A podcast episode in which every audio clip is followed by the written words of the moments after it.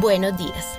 Soy Edna de la Hoz. Este es el segundo episodio del podcast Paliar, Leer y Amar, un podcast dedicado a la divulgación del cuidado paliativo y la medicina del dolor, relacionando los temas a distintas obras del cine y la literatura. Primero, quiero dar las gracias a la acogida recibida con el primer episodio, fue la motivación necesaria para seguir en este proyecto. Y segundo, agradecer al encargado de la edición, Andrés de la Hoz, y a Daniela Molina por el diseño de nuestra imagen y la asesoría para llevarlo a cabo. En este segundo episodio quiero hablar del dolor del dolor y su impacto emocional, impacto que nos transforma y genera consecuencias, en ocasiones permanentes en nuestras vidas. El dolor por definición es la experiencia sensorial y emocional desagradable asociada o similar a una lesión tisular, es decir, una lesión que sucede en cualquier tejido de nuestro cuerpo, ya sea que esta lesión sea real o potencial. Este concepto fue publicado y actualizado en el 2020 por la IASP, la Asociación Internacional que se encarga del estudio y del manejo del dolor. El dolor es reconocido en la medicina moderna desde los años 90 como el quinto signo vital, porque se establece a través de él un signo de alarma que nos avisa que hay una situación anómala que puede estar ocurriendo en nuestro cuerpo y que debemos atender de manera urgente. A esto le llamamos dolor agudo. Un ejemplo cuando tenemos apendicitis y requerimos un manejo quirúrgico de urgencia. Por otro lado, aquel dolor que permanece en el tiempo y que resiste los mecanismos terapéuticos para tratarlo, se hace crónico, se vuelve una enfermedad en sí y pierde su valor de alerta. En ese último boletín de la IASP, adicional a la modificación del concepto, hay unas aclaraciones muy importantes.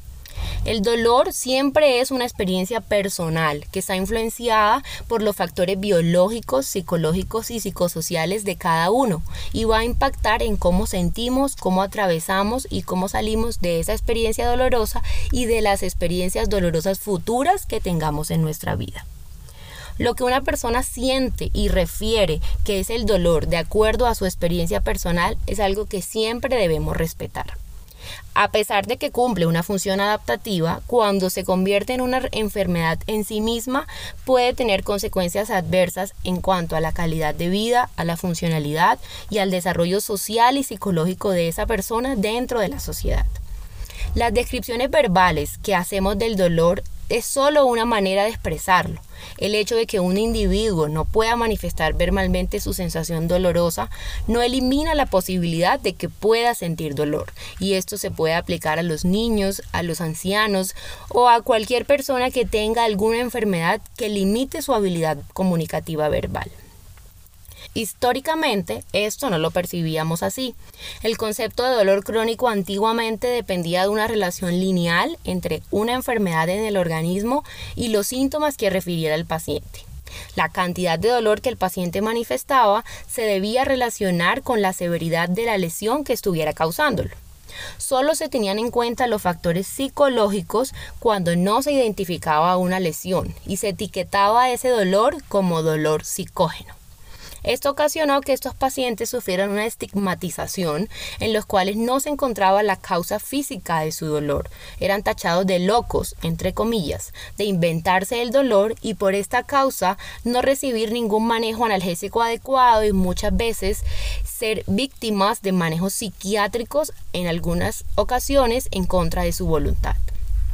Gracias al desarrollo de la medicina moderna hemos podido entender mucho mejor la generación de los estímulos dolorosos que se transmiten a lo largo de nuestro sistema nervioso.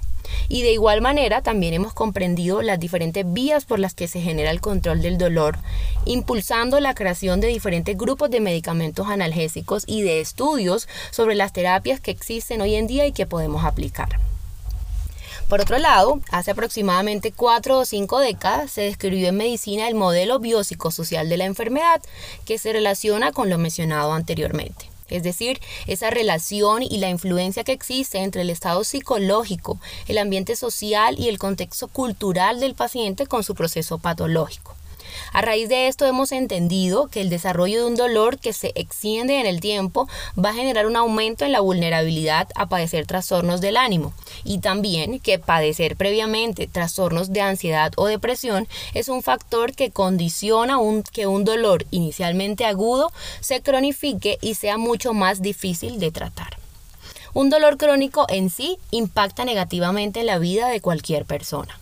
Ahora, cuando éste se acompaña de factores agravantes como los trastornos del ánimo, contribuye a una mayor discapacidad, un mayor inmovilismo, un mayor aislamiento de la sociedad, mayores costos en salud y mayor mortalidad. No solo porque estos pacientes tienen una menor expectativa de vida, sino también por la alta tasa de suicidios ante el panorama en que estos pacientes no ven una salida a vivir sin dolor. Ejemplo de esto lo observamos en la película Dolor y Gloria de Pedro Almodóvar, en la que Salvador, el protagonista, es un cineasta que sufre todo tipo de dolores y que convive con pánico, trastornos de ansiedad y trastorno de depresión. En una de las primeras escenas se refiere a sus noches así. Las noches que coinciden varios dolores, esas noches creo en Dios y le rezo. Las noches en que solo padezco un tipo de dolor, soy ateo. A lo largo de la película vemos cómo Salvador ve limitada su vida y su carrera por la incapacidad de movilizarse adecuadamente y cómo esto afecta todas sus relaciones sociales.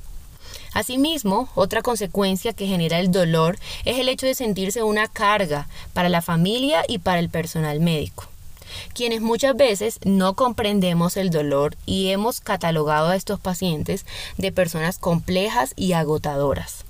Esto lleva a que los pacientes consulten menos, se expresen menos y busquen otros métodos de escapar de su realidad, como abuso de drogas o alcohol, para encontrar un lugar en la inconsciencia donde no se sientan sus padecimientos, algo que también le sucede a Salvador, pero es un tema que merece un capítulo aparte y que lo abordaremos en otro episodio.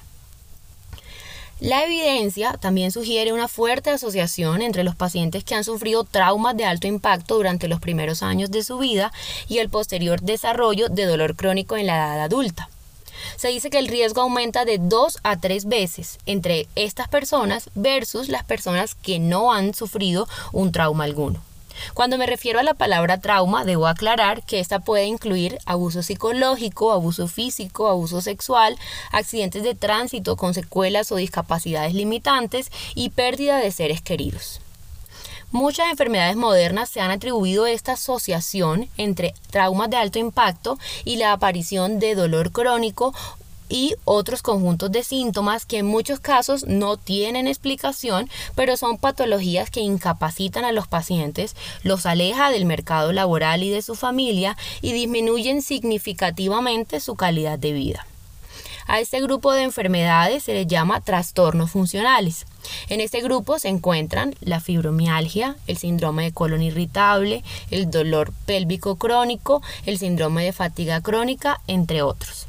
Existe aún mucha incredulidad sobre estas enfermedades, incluso dentro del mismo gremio médico.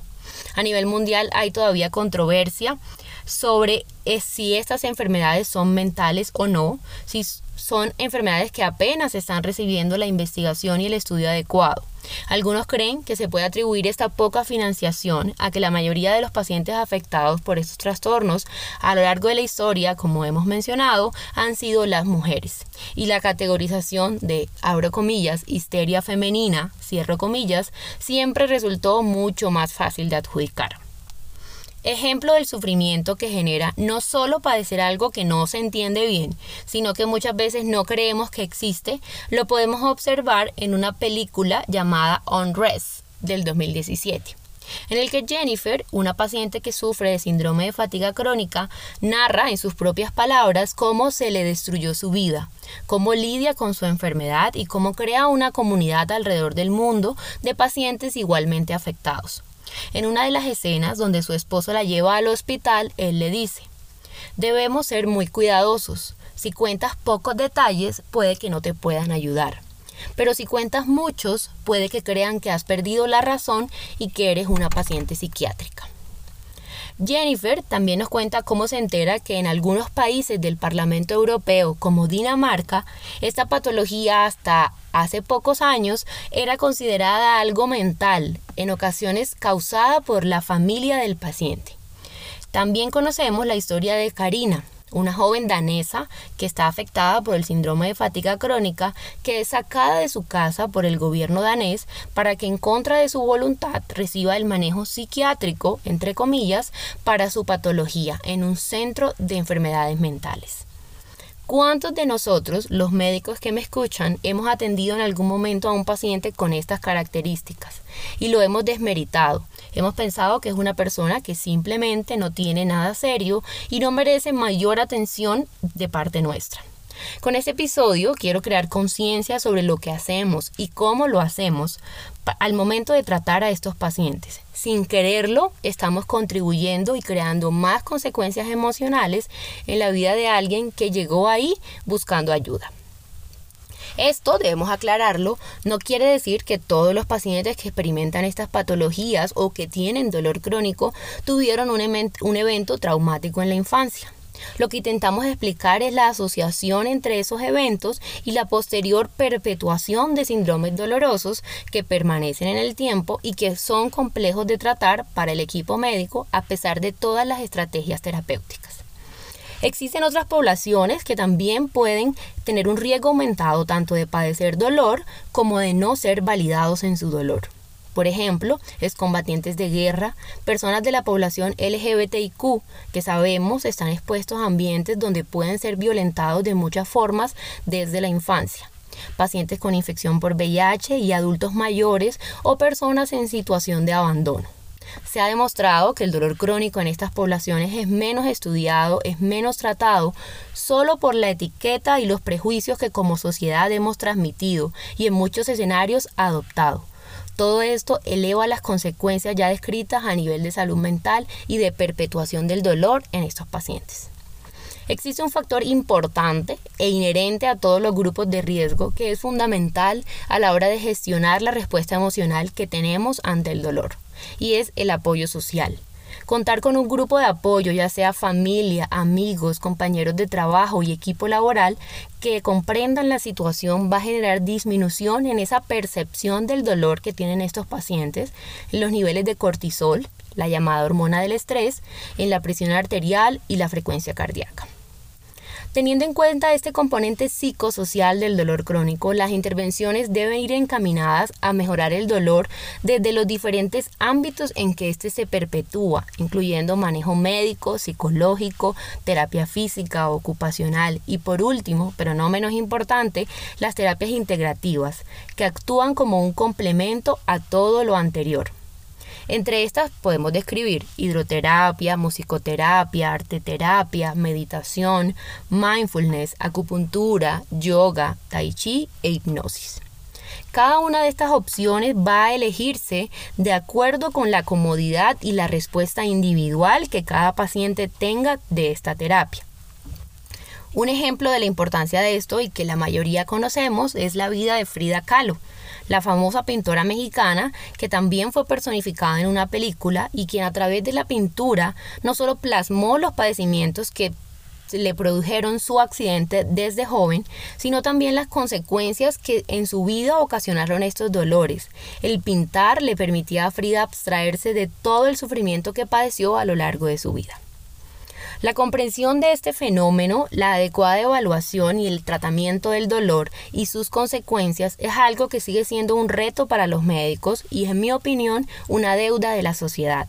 Desde la educación sobre el dolor y los analgésicos en las facultades de medicina, enfermería y carreras afines, tanto en pregrado como posgrado, hasta el cómo comunicarnos con nuestros pacientes, cómo ser más humanos, entender que todos somos seres complejos que muchas veces solo necesitamos un poco de escucha activa. Esto va a promover la concientización en la sociedad de lo importante de este tema. Entendiendo que este es un tópico muy complejo de abarcar y que envuelve muchísimas aristas, quise dar una visión un poco general que promueva la reflexión y la validación de nuestros pacientes como seres biopsicosociales de algo tan complejo como es el dolor. Abordaré en otros capítulos subtemas que creo se pueden profundizar a raíz de este. Gracias por escucharme, gracias por su apoyo, espero sus comentarios y también si tienen ideas sobre otros temas que quieren que trate a futuro. Recuerden que les dejo en la descripción la bibliografía eh, en que me basé para realizar este episodio. Feliz día.